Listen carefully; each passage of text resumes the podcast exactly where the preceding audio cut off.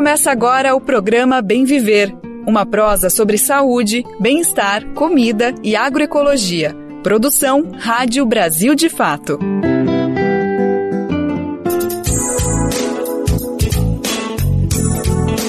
E hoje é quarta-feira, dia 22 de novembro de 2023. É mais um Bem Viver chegando, é mais um programa entrando no ar. Eu sou o Lucas Weber e tô contigo nessa boa prosa que tá começando agora, trazendo as principais notícias do Brasil e do mundo. Vamos nessa então saber quais são os destaques do programa que tá começando agora.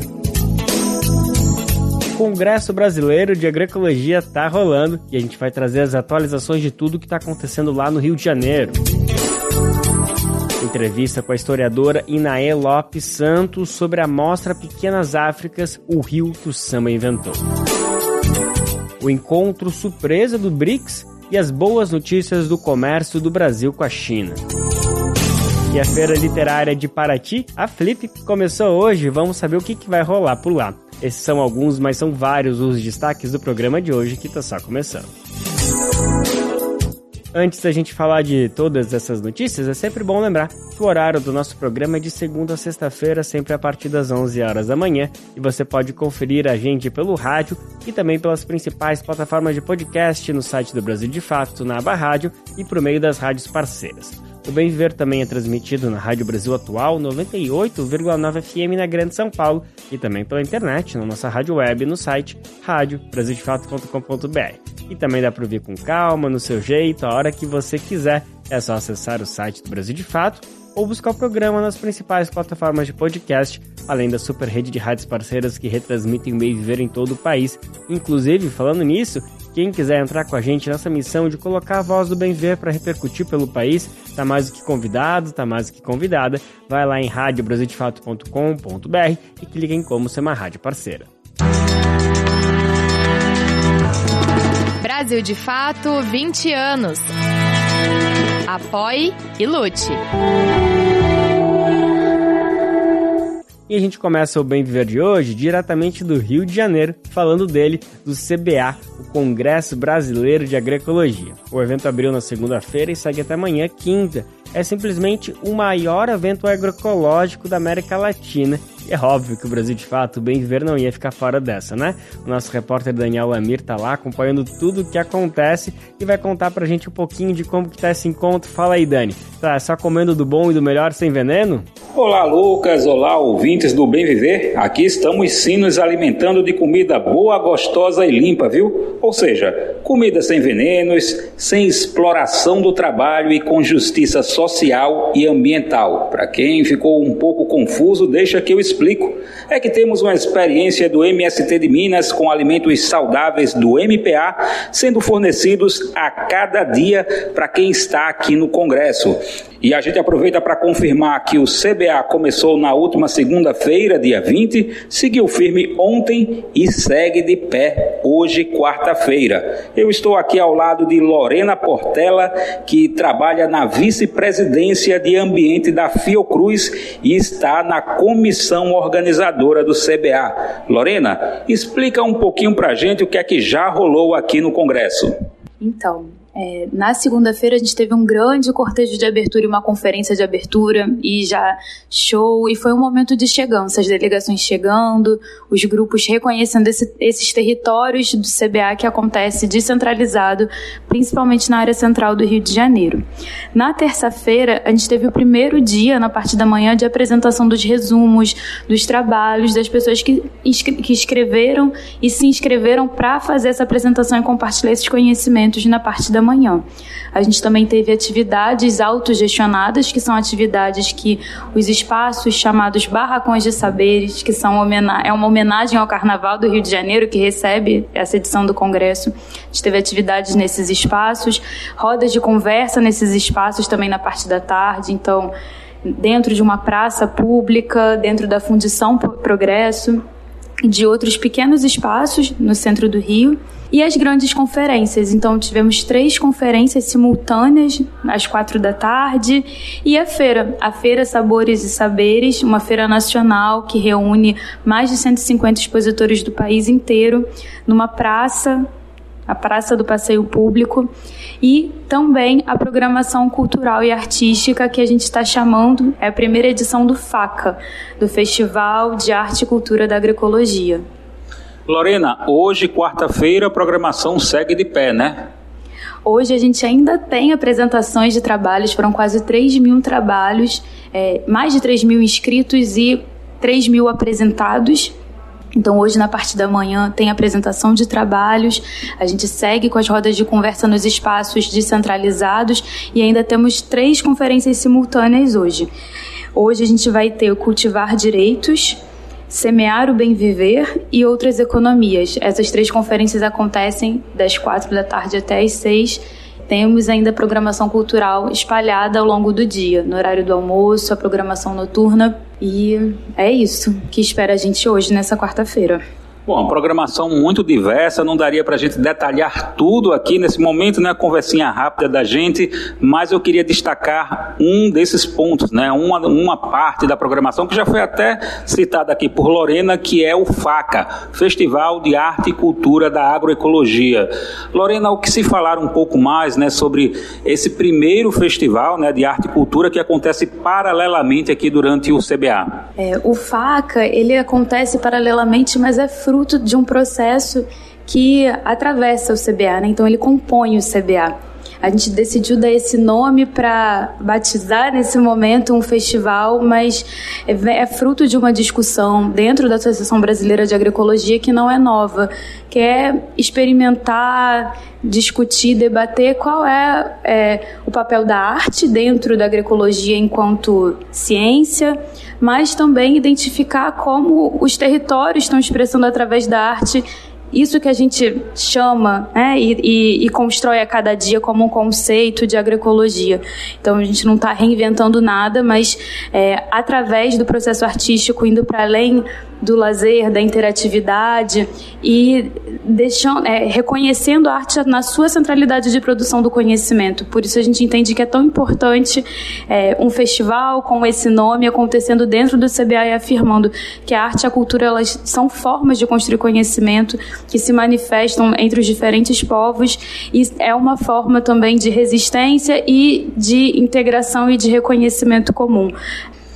É, Lorena, nós do Brasil de Fato, nós do Bem Viver, agradecemos aqui por essas palavras né, que nos ajudam a entender um pouco mais sobre a realização desse 12º CBA. A gente que agradece um ótimo congresso para nós. Venham, venham para a feira, a feira é aberta, não precisa de inscrição.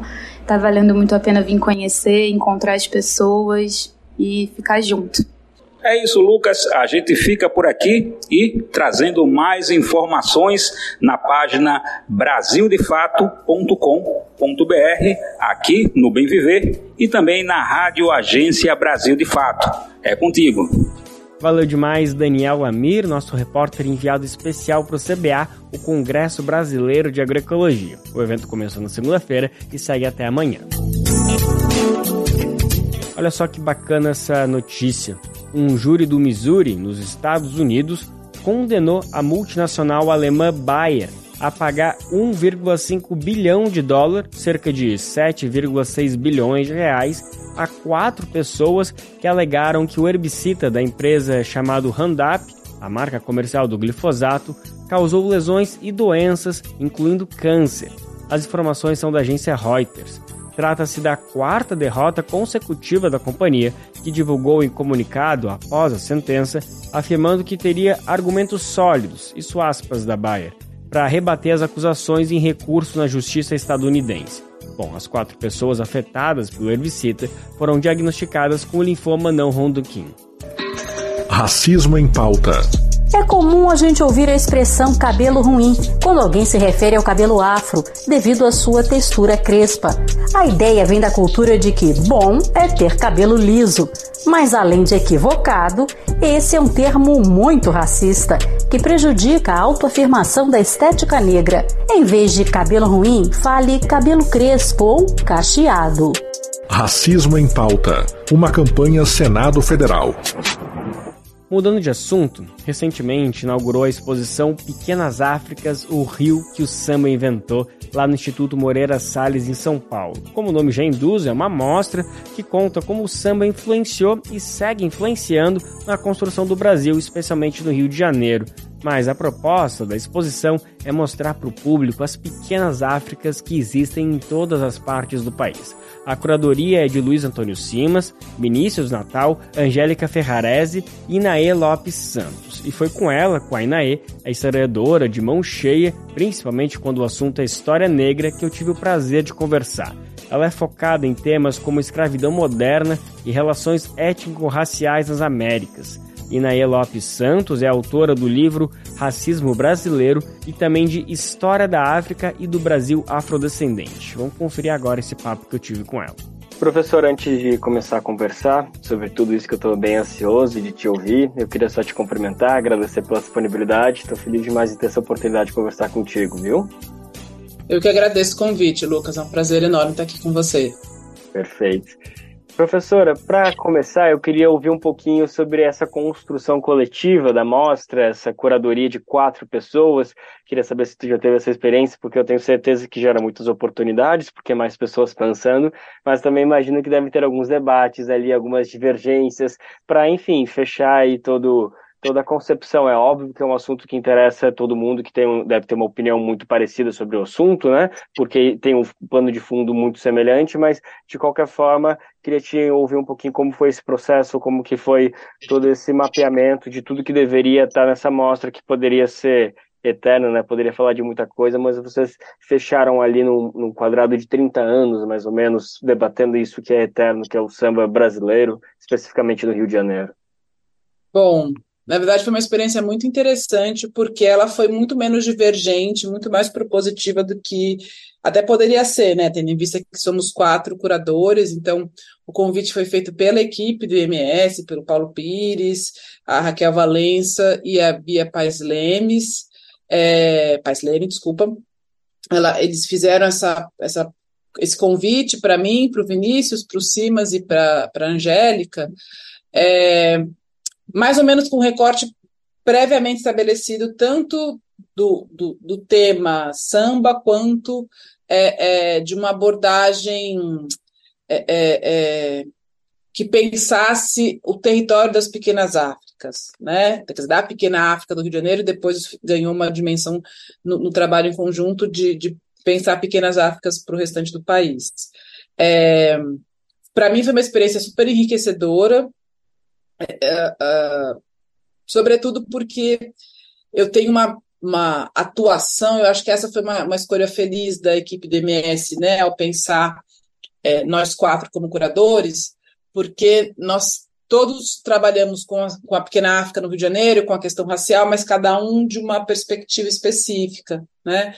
E acho que a gente conseguiu fazer um desenho que essas, essas perspectivas elas conversassem bastante, né? Então eu trabalho muito com a história da escravidão e do racismo a partir de uma perspectiva de, de manutenção é, da ordem primeiro da ordem escravista, né, durante boa parte do século XIX, e depois da, dessa ordem racista, que a gente chama de racismo estrutural, é algo que todos nós concordamos, né, todos os curadores concordamos com, com a existência, é, mas foi, é, é, é foi muito interessante, sobretudo para mim, né, estudar junto com os meus colegas e, e a partir das proposições deles, é, algo que obviamente eu sabia um pouco na teoria, mas que ao entrar em contato com eles ficou muito evidenciado também numa prática, sobretudo expográfica, né, poder ver essa o samba como uma um, um contradiscurso, né, sobretudo o samba deste período que nós estamos tratando, né? Então o samba como uma uma modernidade que não foi reconhecida dentro da do mainstream, né? Então a modernidade brasileira está muito vinculada à experiência de Semana de Arte Moderna de 1922, né, em São Paulo, então isso diz muito também de que histórias o Brasil decidiu contar como sendo a história brasileira, a história nacional, então o modernismo é o modernismo paulista, não que ele não fosse importante, mas a gente precisa lembrar que é, na década de 20, a capital do país é o Rio de Janeiro, né? O, o, que está acontecendo no Rio de Janeiro tem um, um, peso muito significativo na história nacional e na ideia de Brasil que se quer construir, pelo menos naquele momento, né? E o samba, ele foi uma ferramenta fundamental para é, para a construção de uma outra ideia de, de, de, de, brasilidade que vai se configurar a partir da década de 1930 com o Estado Novo. Né? É, então, o que acabou sendo muito interessante foi essa convergência de perspectivas. Gente, na verdade, o que foi mais difícil, a gente não entrou num, num debate é, de, de, enfim, né, é, de, isso, de divergências. O que a gente conseguiu, o que para a gente foi o desafio foi justamente como é que a gente vai contar uma história que tem escalas, que vai, que vai trabalhar com escalas distintas. Então, a gente quer trabalhar com a questão da violência do sistema escravista que marca aquele espaço, aquele território da pequena África, lembrando que né, o Valongo acabou de ser reconhecido como é, é, é, o porto de maior desembarque de africanos escravizados, então é na a pequena África, né, ela está vinculada a essa história terrível do tráfico transatlântico de africanos escravizados, a história do Valongo, a uma sucessão de, de escolhas políticas feitas pelo Estado Nacional Brasileiro ao longo do século XIX, então assim, isso não poderia estar apartado de uma ideia que pensa a pequena África e o samba, né? Mas ao mesmo tempo a gente também não quer reduzir a experiência do samba a uma história de violência contra os corpos negros, não isso não seja fundamental. Inclusive essa é a minha parte, né? Porque é com isso que eu trabalho, sobretudo. É, mas a gente não quer, a gente quer mostrar que por mais que tenha existido um processo sistemático de desumanização, né, e de exclusão e ou marginalização da, das pessoas negras do país em diferentes momentos, isso é uma tônica da história do Brasil em qualquer momento que a gente for tratar. É, o samba é uma, uma, uma disputa que a população negra faz de outros Brasis possíveis. É isso que a gente tentou mostrar. Né? Então, esses dois, esses jogos de escala. Então, tem uma perspectiva macroestrutural, é com ela, inclusive, que a gente começa, né, mostrando que ali tem a, a, a monotipia do, do Carlos Vegara, é, do, do Valongo, então a gente também é, fez uma escolha em não é, é, é, apresentar a escravidão a partir de corpos negros sendo chicoteados, né, de uma violência que já está meio introjetada na nossa ideia de, do que foi escravidão e que também acaba é, reforçando uma, algumas estereotipias, então a gente tentou usar, aproveitar que nós estávamos numa, numa exposição, né, que outros sentidos podem ser aguçados, e a ideia foi justamente, por meio desse, da, da monotipia do, do Carlos Vegara, trazer a grandiosidade do que foi o tráfico transatlântico, né, pelo chão que é pisado, por aquela terra né, que está naquele, naquele espaço específico, naquele território específico, e, ao mesmo tempo, por meio da leitura é, de uh, ah, um, ah, de jornais do período, né, do, do século XIX, que, que tivessem, que, que trouxessem é, não só a compra e venda de escravizados, mas a compra e venda feita naquele espaço, né, para que a gente entendesse que há um processo efetivo de, de coisificação da, dos escravizados, né? Então, assim, a gente começa com a ideia assim, é começar com uma porrada, né? É começar sem é, é, sem ser muito simpático, porque a história do Brasil não é simpática, e é, é muito frequente que a história do samba seja utilizada para reforçar uma ideia de, é, é, da democracia racial, né, de uma história tranquila, no final tudo acaba em samba, mas para acabar em samba teve que começar de algum lugar, e a gente quis trazer esse começo, né, que é a história da escravidão, e uma história da escravidão é, é, negra do Brasil, né, que também está vinculada a uma dimensão pouco tratada, até mesmo pelos especialistas, é, pelos historiadores, de uma maneira geral, uh, do escravizado e da escravizada como sujeitos, não só como sujeitos históricos, mas como trabalhadores do país. Essa também foi uma, uma, uma, coisa que a gente concordou relativamente rápido, né? A história do samba também é uma história do trabalho no Brasil. Seja dos trabalhadores escravizados, livres libertos, que, enfim, criaram o samba, né? Ou e também dos próprios sambistas, né? É, é, porque ainda temos também essa mácula, né, essa ideia equivocada de que samba é, é, é, quase coisa de vagabundo, né? Que samba não é trabalho, que samba é só lazer. Então, é, é, a, a, o material que o IMS te, tinha, né, tem na sua coleção e as buscas que foram feitas é, a partir dessa, dessa perspectiva, foram fundamentais para reforçar essa ideia desses homens, que são na sua imensa maioria negros, né, e algumas mulheres também, mas tem uma questão de gênero que obviamente também atravessa a exposição por conta deste recorte, sobretudo nesses primeiros anos da, da década de, é, do século XX, a gente tem uma predominância da, da, da, de um protagonismo de homens negros, né, algo que também é, é, é, é não revelava, né, subtraía subtrair não, não é, subtrair não é o termo correto, mas é, é, escamoteava a forte presença de mulheres, né, que a gente vai trazer também no final, e aí, sem sombra de dúvida, a participação e a, a curadoria propriamente dita da, da Angélica Ferrares foi fundamental, porque é o, é o tema com o qual ela trabalha, são as tias do samba. Quem são essas mulheres que parecem nos bastidores do samba, mas que na verdade são o motor que fez aquilo ali funcionar. Né? A história do samba está vinculada a histórias dessas mulheres, dessas tias, as famosas tias baianas que vieram de Salvador, tia Ciata, tia né? Aninha, enfim, e que a partir da sua, dos seus quintais o samba foi podendo ser experimentado. Então, né, os sambistas eles são os filhos, os netos, os sobrinhos dessas mulheres que continuam trabalhando até hoje no samba, né? Então a gente quis, é, é, por um lado, é, focar o protagonismo desses homens negros, né, sobretudo nos primeiros, nas primeiras décadas do século XX, porque esse é o momento no qual a história do Brasil é, faz uma aposta de colocar esses homens no lugar de não trabalhadores, né, então é, é uma aposta perversa, né, então reforçar isso, que esses homens eram trabalhadores, muitas vezes ganhavam a vida no samba e outras vezes não, mas isso não diminui a importância deles, né, mas ao mesmo tempo também trazer essa, é, é, essa atuação forte, na verdade, essa, essa estruturação que o samba tem na presença dessas mulheres, né, dessas matriarcas que foram e continuam sendo fundamentais para o samba é, é, existir.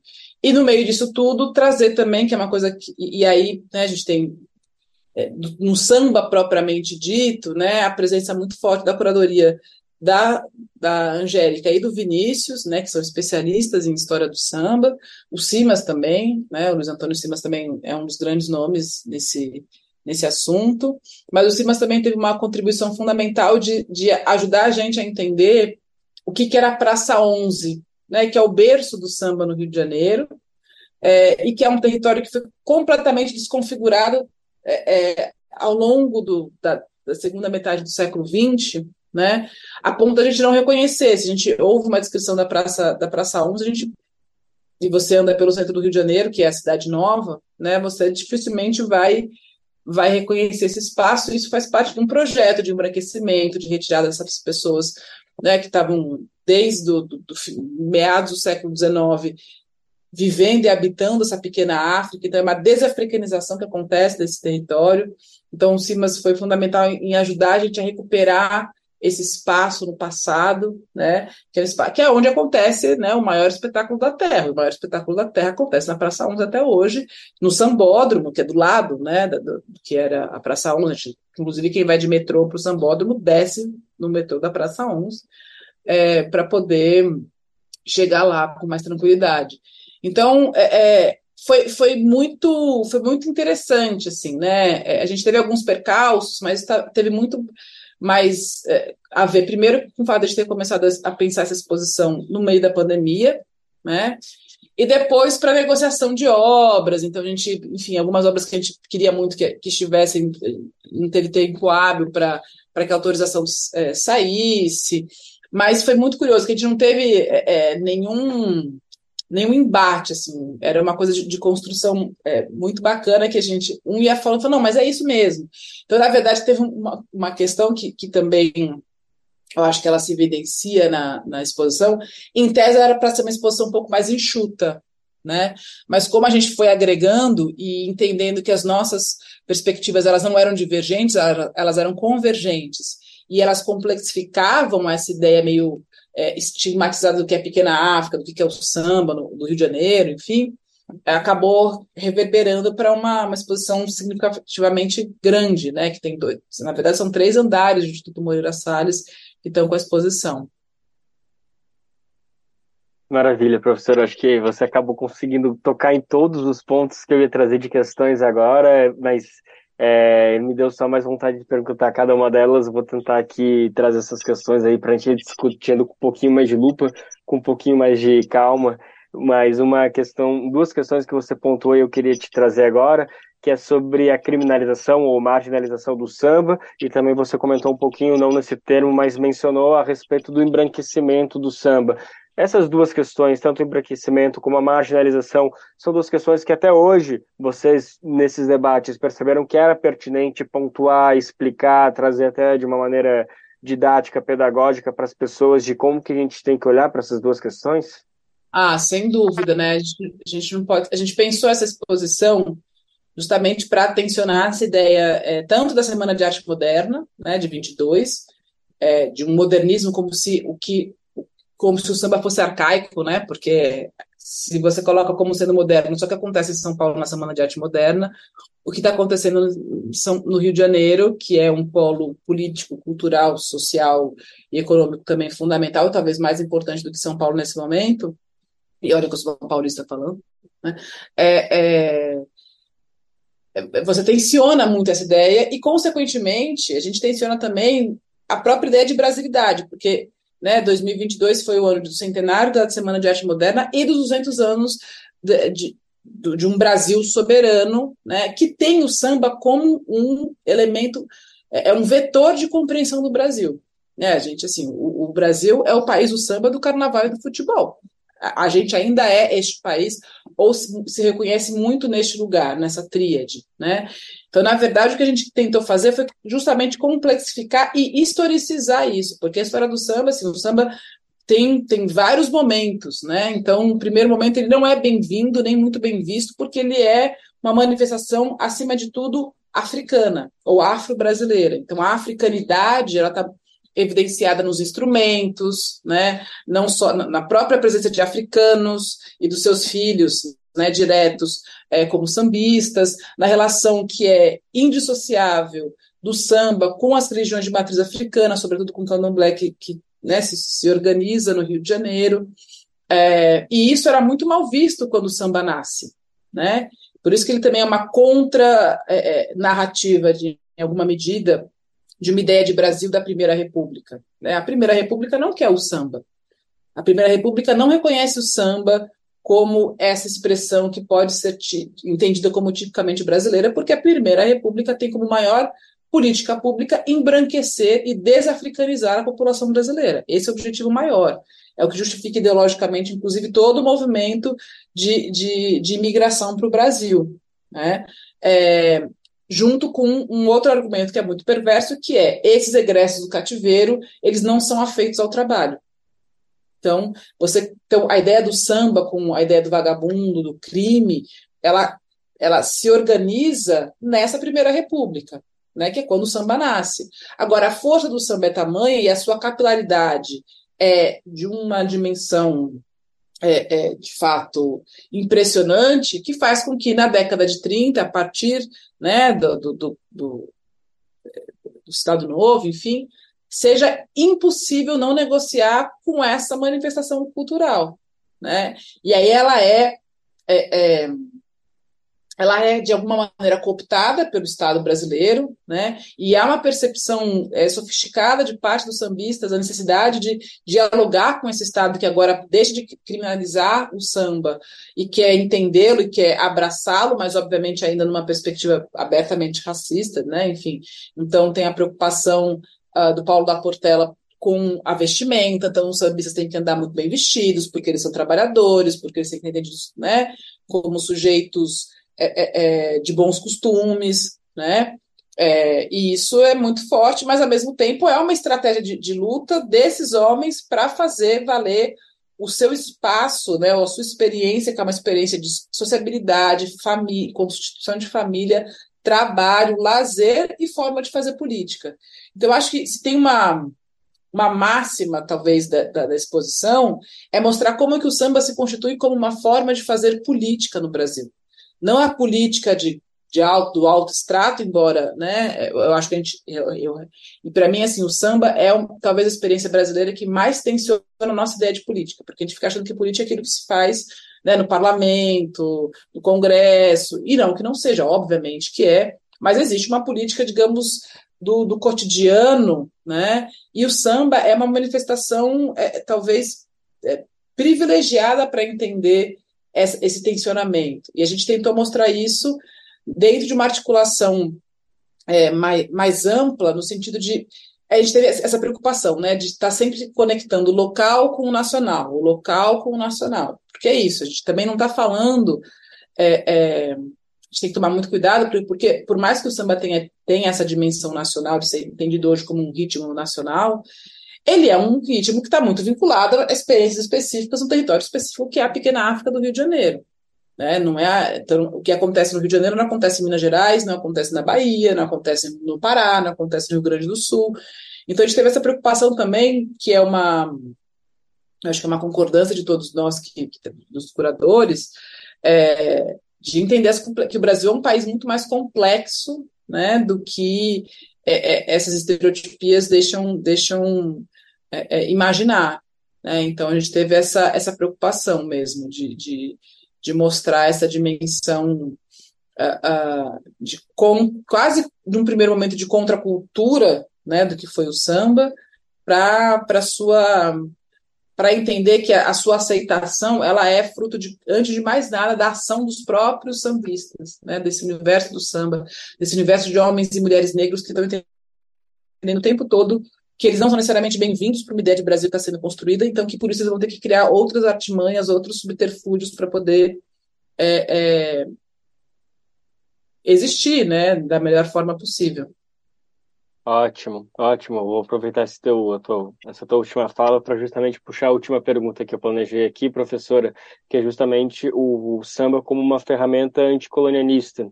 Você acha que ele nasceu com isso, não necessariamente que as pessoas tiveram esse entendimento, esse conceito, até porque acho que é um conceito é, mais recente do que propriamente essa, esse princípio do samba no Brasil, mas a mentalidade era a mesma? Ou se não era naquela época, hoje é? Enfim, como que você enxerga o samba dentro dessa possibilidade, desse conceito aí que vem se transformando? Olha, eu, eu acho que o samba nasce sendo uma, uma manifestação afro-brasileira que se reconhece nesse lugar. E ser isso no final do século XIX, começo do século XX, é ser contra a, a, o sistema político que estava sendo organizado. Né? Então, é isso. Não dá, não, acho que não, a gente não pode chamar de decolonial, porque não há uma, por parte dos, né, desses sambistas, uma, uma consciência nem é a palavra adequada, mas a questão está colocada de outra maneira. Né? A questão é uma experiência que está recuperando saberes, é, experiências, vivências, relações que dizem respeito à África no Brasil. Né? E uma África no Brasil que, obviamente, é organizada pela experiência da escravidão e do racismo. Então, é, é, é aí que nasce o samba. Né? Agora, o samba, ele, ele, por ter essa origem, ele foi obrigado a negociar o tempo todo. Né? A história do Brasil é uma história de, é, é, é, sempre de negociação e conflito. Né? Então, é, é, e acho que o, o, samba não foi diferente. Né? Então, há também uma compreensão por parte dos sambistas, como eu comentei, do que é necessário ser feito para que esse ritmo deixe de ser é, um tema das páginas de, de polícia, dos, né, das colunas que falavam sobre crimes, para virar o que virou, né? Com, inclusive com críticas que são pertinentes. Ao, ao, assim, a aceitação do samba passa necessariamente pela desafricanização do samba, pela des, por retirar esse elemento negro também. Né? Quando você nacionaliza, e o samba é a grande experiência desse do, do Estado Novo, ao nacionalizar o samba, você está é, é, partindo de uma ideia equivocada de que o Brasil é um só, e não é do ponto de vista de origem, do ponto de vista racial, do ponto de vista social. Então, o samba ele é, é, é, é ele foi disputado, né? E continua sendo, né? A gente teve, é, é, a gente tem uma uma presença hoje, do ponto de vista da organização política de escolas de samba do Rio de Janeiro, né, por exemplo, uma forte presença de, de homens brancos, né, que não necessariamente diz respeito a experiências originárias. Embora alguns até sejam descendentes diretos de pessoas negras importantes do samba, há uma instrumentalização, sem sombra de dúvida. Quando vira nacional, quer dizer que, em tese, todo mundo, e sempre foi bem, todo mundo sempre foi bem-vindo no samba. Né? Mas há uma, uma, um aparelhamento do samba, sem sombra de dúvida, mas esse aparelhamento também tem que ser lido também como uma forma de resistência dessa população negra para a sua existência material mesmo. Não é só porque samba era bom de ser tocado, não é porque essas pessoas viviam vendendo samba. Era samba que colocava comida na, na, na casa de muita gente, né? Então, é, é, eu não chamaria de decolonial, mas eu, eu, eu acho que a gente tem que é, reforçar isso. É uma experiência positiva é, de matriz africana que está disputando o sentido de brasilidade. Isso o samba foi desde o começo, um espaço de disputa de brasilidade. Né? Mas com essa matriz, né? E com essa forte, é isso, ele nasce de pessoas negras, ele nasce na pequena África, né? Num território que era habitado por africanos já é, egressos do cativeiro, libertos e livres, enfim, que estão ali recriando novos sentidos. A gente não pode também né, perder isso de vista. O, como o carnaval também se associa diretamente ao samba, e como há uma experiência também de trabalhadores sindicalizados nessa região, então, nos primeiros sindicatos do Brasil surge justamente na pequena África, por estivadores, né, no comecinho do século XX, que são homens que estão vinculados ao samba, que vão criar cordões é, é, é carnavalescos. Então, assim, é, o que a gente entende como essa cultura do é, é, só festiva, não que ela não fosse festiva, né, mas a festa também é uma forma de, é, é, é, de fazer política. Né? E o samba, em grande medida, mostra isso. Agora, claro, né, não necessariamente sempre como a gente quer. Né?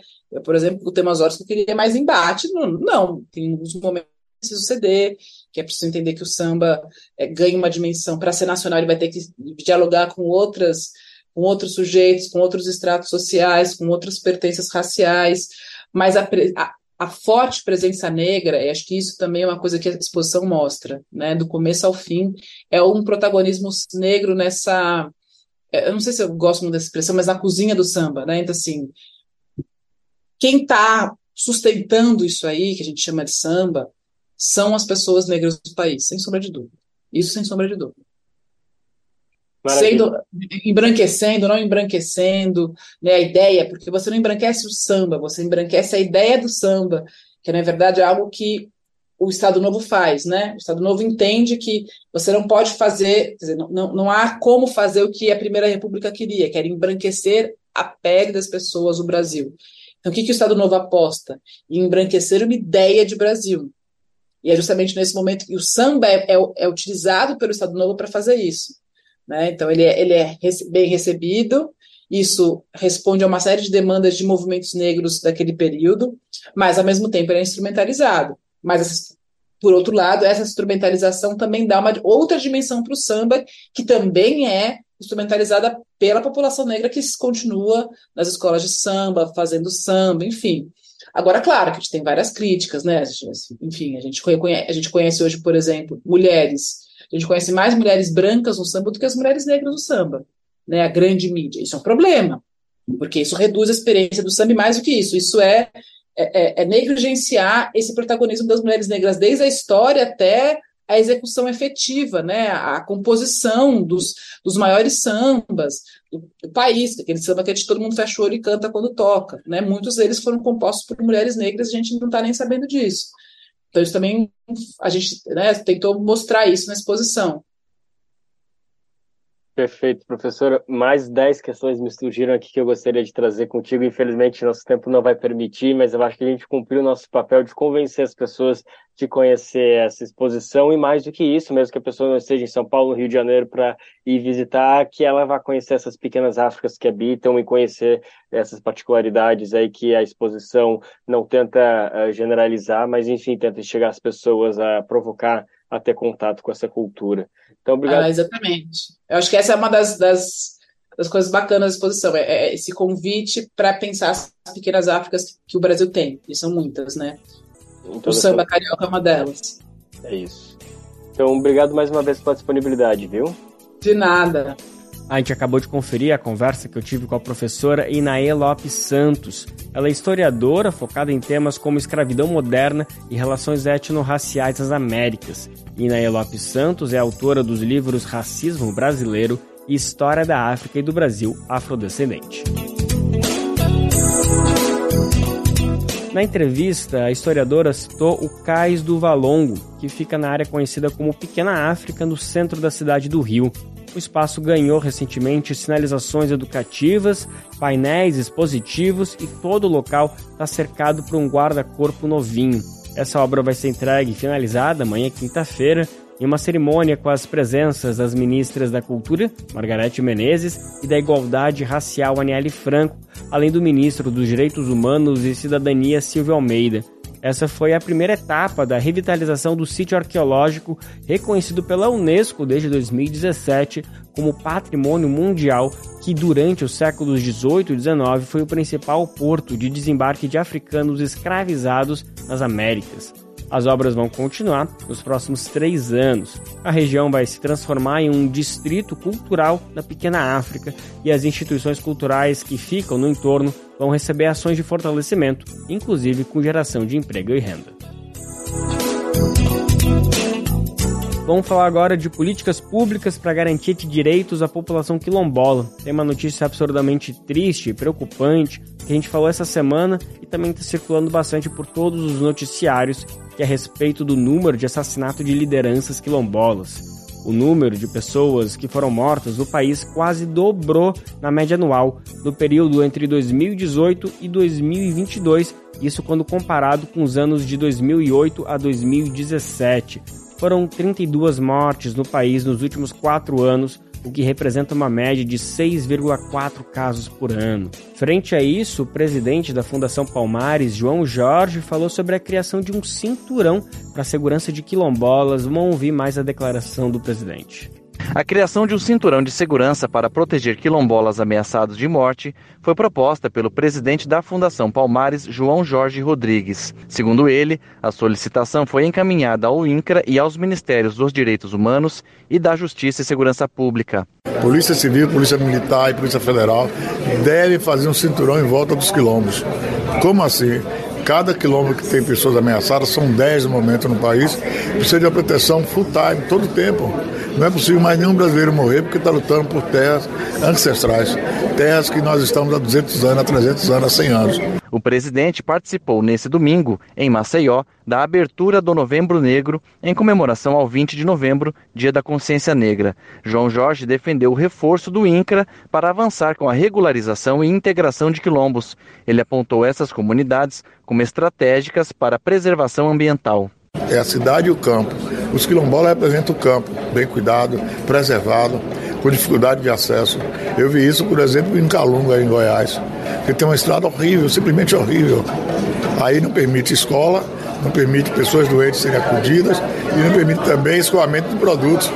O presidente da Palmares anunciou ainda que vai pedir à Unesco o tombamento da Serra da Barriga, onde ficava o Quilombo dos Palmares, liderado por Zumbi e Dandara. Atualmente, a área é patrimônio cultural do Mercosul.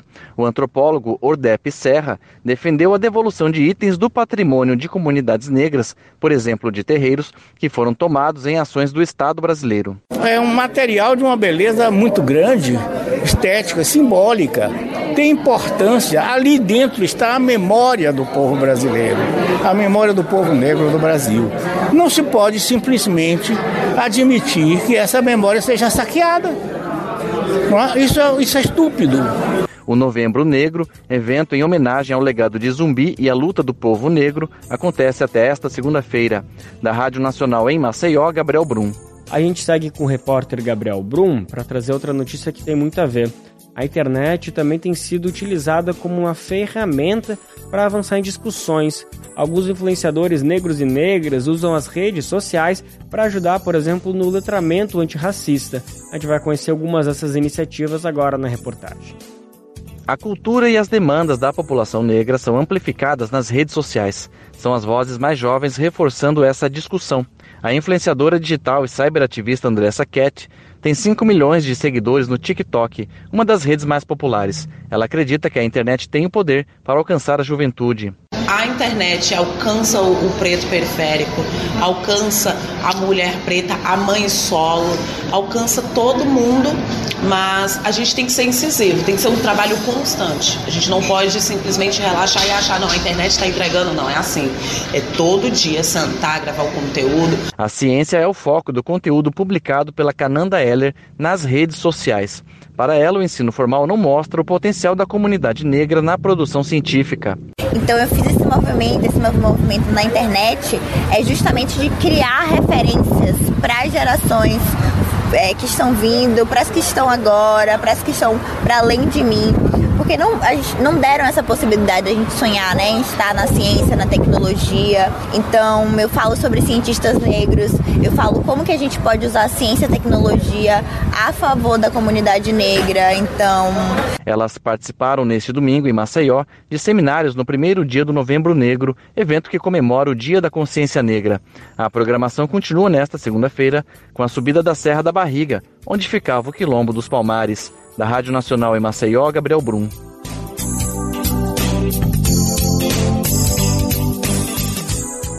A Comissão de Assuntos Econômicos, o CAI, do Senado adiou para hoje, quarta-feira, dia 22, a votação de dois projetos considerados fundamentais pelo governo para garantir aumento na arrecadação. A gente está falando da regulamentação das apostas esportivas e a taxação de investimentos no exterior dos chamados super ricos.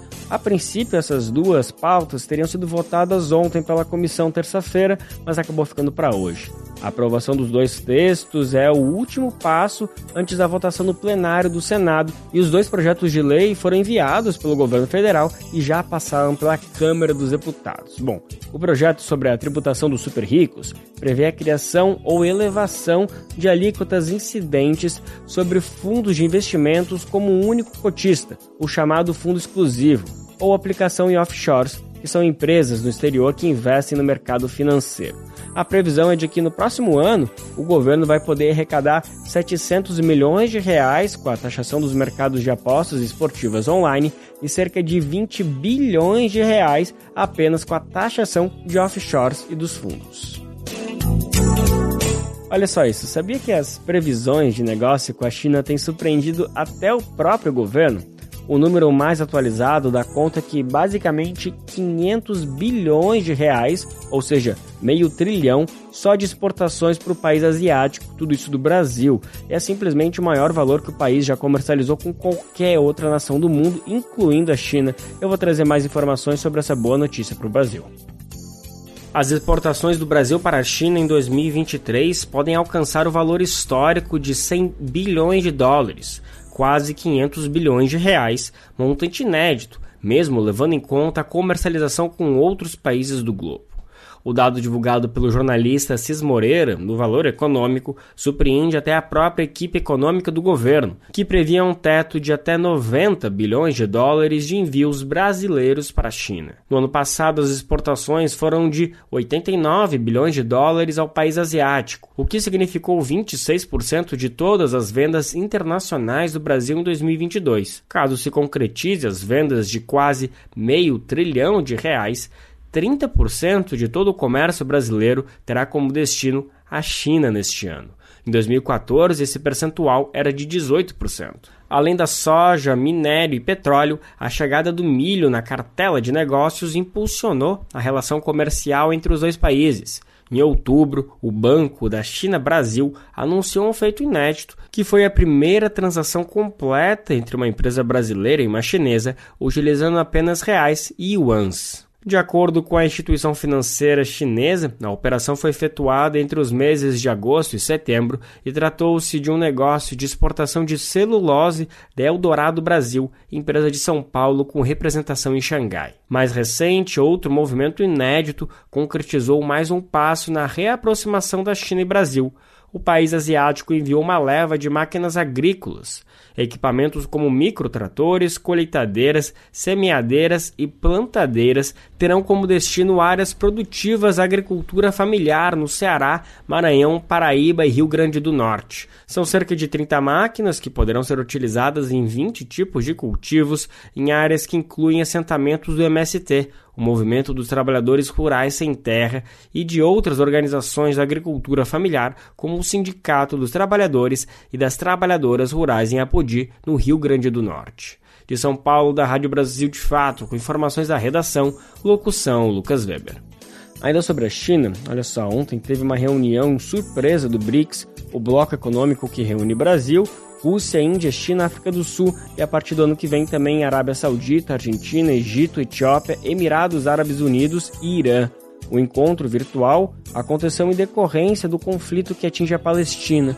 A gente vai saber mais detalhes de por que, essa reunião foi convocada às pressas e qual foi a participação do Brasil um encontro extraordinário do BRICS para tratar do conflito na faixa de Gaza. Convocada pelo presidente da África do Sul, Círio Ramaphosa, a reunião ocorreu de forma virtual entre os membros nesta terça-feira. No discurso inicial, o presidente Luiz Inácio Lula da Silva classificou como catástrofe humanitária a situação enfrentada pelos palestinos em Gaza. Estamos diante de uma catástrofe humanitária. Os inocentes pagam o preço pela insanidade da guerra, sobretudo mulheres, crianças e idosos. O elevado número de mortos, sendo mais de 5 mil crianças, nos causa grande consternação. Como bem disse o secretário-geral da ONU, Gaza está se tornando um cemitério de crianças. Lula mencionou que desde o início do conflito condenou os atos do Hamas e defendeu a libertação imediata e incondicional de todos os reféns do grupo. Também manifestou preocupação com uma possível extensão da guerra aos países vizinhos. O presidente brasileiro também pediu ajuda dos demais membros para lutar pela criação do Estado da Palestina. Não podemos esquecer que a guerra atual também decorre de décadas de frustração e injustiça representada pela ausência de um lar seguro para o povo palestino. É fundamental acompanhar com atenção a situação na Cisjordânia, onde os assentamentos ilegais israelenses continuam a ameaçar a viabilidade de um Estado palestino. O reconhecimento de um Estado palestino viável, vivendo lado a lado com Israel, com fronteiras seguras e mutuamente reconhecidas é a única solução possível. Lula ainda lembrou da proposta de resolução apresentada pelo Brasil no Conselho de Segurança da ONU, quando o país ainda presidia o comitê.